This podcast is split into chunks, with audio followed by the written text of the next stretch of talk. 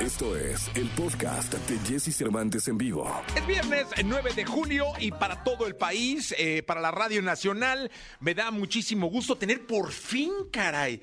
Ahora sí que yo de pronto llegué a pensar que era como un avatar eh, o un- un- una, una figura de acción, pero no, está aquí uno de los... eh, personajes de los artistas más importantes que tiene la música hoy en día. Lunay, bienvenido a Exa, bienvenido a México. Así es, Jesse, contento de estar aquí temprano en México, de vuelta ya, ya estamos de vuelta trabajando y súper contento de visitar México de nuevo. Oye, nos habíamos visto un par de veces por ahí en este formato de entrevistas que, que se puso de moda y que además salvó eh, a nosotros, los medios, ¿no? De, de- de Claro. tener artistas permanentemente, que fue el Zoom. Claro. Eh, pero hoy tenerte aquí me da mucho gusto. Gracias, gracias, contento yo también de estar aquí. Recuerdo que estábamos hablando del plan, del disco, de lo que venía y estamos aquí. Y es que la primera vez que te vi fue eh, con tu manager, con tu equipo, eh, que estuvimos ahí viendo tu proyecto, que me encantó porque muy pocas veces se hace algo tan estructurado, tan organizado, tan planeado Gracias. y específicamente tan dirigido al público al que va. Así que ahí te conocí. Claro. Ahí fue donde nos conocimos y ahora tenerte acá es bien importante. ¿Cómo está el artista? ¿Cómo está Lunay? Luna ya está más que feliz, más que tranquilo, más que contento, llevando mi propuesta musical a otro nivel. Eh, gracias a mi equipo, gracias a mis manejadoras, a mis productores. El disco del niño rompiendo, gracias a Dios, lo, lo veo a través de las redes, a través de lo que las personas me escriben. Y súper contento, ya estamos preparando la gira del niño, estamos preparando los próximos álbumes que lo que viene es sin parar. Oye, ¿qué se siente ser ídolo?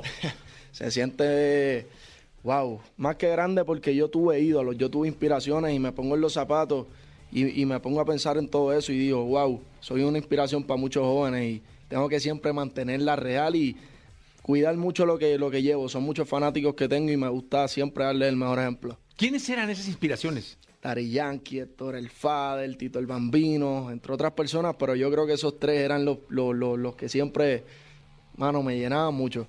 Oye, alguna vez eh, platicando, tengo un podcast dedicado a la música y a, platiqué con tu manager, ¿no? Claro. Y ella decía que para ella lo más importante, que ella había tenido un mentor y todo, y que una de las lecciones más importantes que le había dejado esta persona a ella y que ella lo aplicaba era saber que no existía el techo. Claro. Es decir, que siempre había la posibilidad de, de- de estar... De seguir escalando, de seguir soñando y Exactamente. de seguir imaginando. La música es imaginar y no forzarla. ¿Y cómo están tus sueños? Mis sueños están bien claros. Yo, yo quiero ser, seguir siendo una inspiración para los jóvenes. Quiero hacer muchas, muchos festivales, muchos shows acá en México y en el mundo entero. Llenarlos completos y que la gente se los disfrute. Oye, dime una cosa, ¿y cómo anda? Hoy en día eh, ustedes representan una, una nueva, eh, un nuevo tipo de artista Claro. que son extraídos de, de internet, de las redes, de, del- son como eh, hechos por algoritmos, ¿no? Donde Claro. empezaron su carrera y... Claro, y las redes sociales fueron de, de gran ayuda para nosotros. Eh, ¿y cómo, cómo sientes ahora eh, que va tu carrera en torno al proceso que llevan las plataformas digitales en donde sale una canción y hay que contar los millones de Claro. streamings, donde sale un video y hay que contar los millones de views, Claro. donde hay que hablarle a los fans, pero también a los seguidores y a los followers Claro. y hoy en día los shares y, y- y todos los... Todo es importante en todo eso. Claro, yo me he mantenido siempre bien activo con mis fanáticos y creo que esa es la, la fórmula de que todo eso siga en aumento, en aumento. Así que siento todo en crecimiento y eso se debe a que, a que siempre estoy en contacto con mis fanáticos, los escucho. Muchos artistas a veces, pues, con tanta cosa, pues no, no están tan pendientes a eso, pero a mí me gusta ver dónde el público me ve y qué ellos sienten y yo siempre me dejo guiar de ellos, así que yo le debo eso a mi público, a mis fanáticos. A ver, Lunay se despierta, ¿no? Ah, se despierta, toma el celular, Siempre, rápido, yo no sé pero por qué. ¿cuál es la primera red social que ve Lunay? Insta, Instagram. Instagram. Instagram de una. De una, así de ah, te despiertas, Instagram. A veces WhatsApp, ¿me entiendes? Pero a veces yo creo que la mayoría es Instagram. El más que gana es Instagram. Así haz de cuenta. Tú te despiertas, Instagram, y yo me imagino que luego WhatsApp, ¿no? Sí, sí, claro. Hasta Hay que por chequear. chamba, por trabajo, ¿no? 100%. Hay que chequear qué hay hoy, quién me escribió, me escribió mi manager. el- Esa- ¿sabes? Muchas Oye, y cosas. dime una cosa, eh, ¿y después? Después me lavo la boca, me perfumo, me pongo la mejor pinta que tenga en el closet y salgo por ahí a hacer lo que tengo que hacer. ¿Y luego cuándo ves TikTok? ¿Cuándo veo TikTok? TikTok lo veo por la tarde. Ah, muy bien. Por la tarde, por la tarde, pero como quiera siempre estoy activo en TikTok. Eh, y fí- Y fíjate cómo estas nuevas generaciones ya casi no mencionan el Facebook, Ujú. ¿verdad?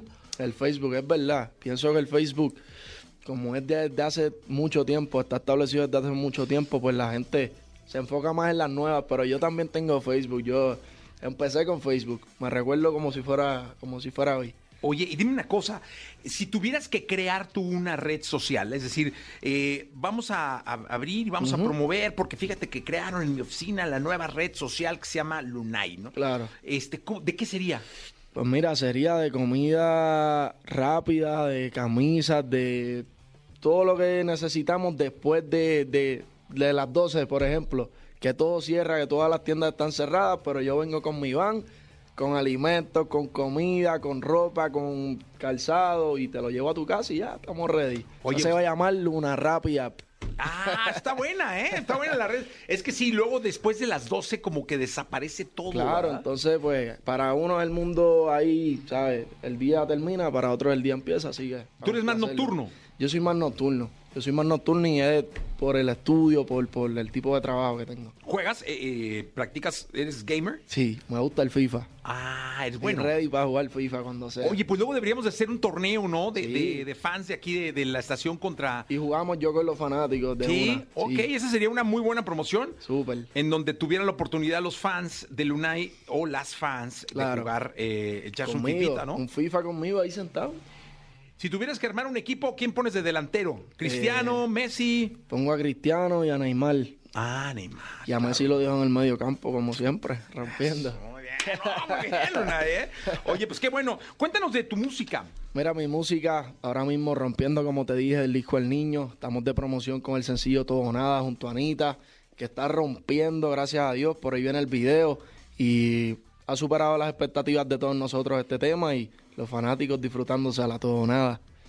Oye, ¿y c- cómo selecciona Lunay sus featurings? Es decir, eh, yo sé que por Instagram luego se escriben entre un artista y otro, pero tú lo haces por Instagram o te llaman o eh, el, el management es quien dice. Claro, mira, mayormente eh, siempre lo cuadramos en el estudio. Es como un proceso que nace en el estudio y sí, estamos siempre con el manage, eh, que ellos cuadran eso. Ellos también tienen ideas, yo doy mis ideas, yo les escribo, ellos los escriben. Es como diversas, diversas situaciones.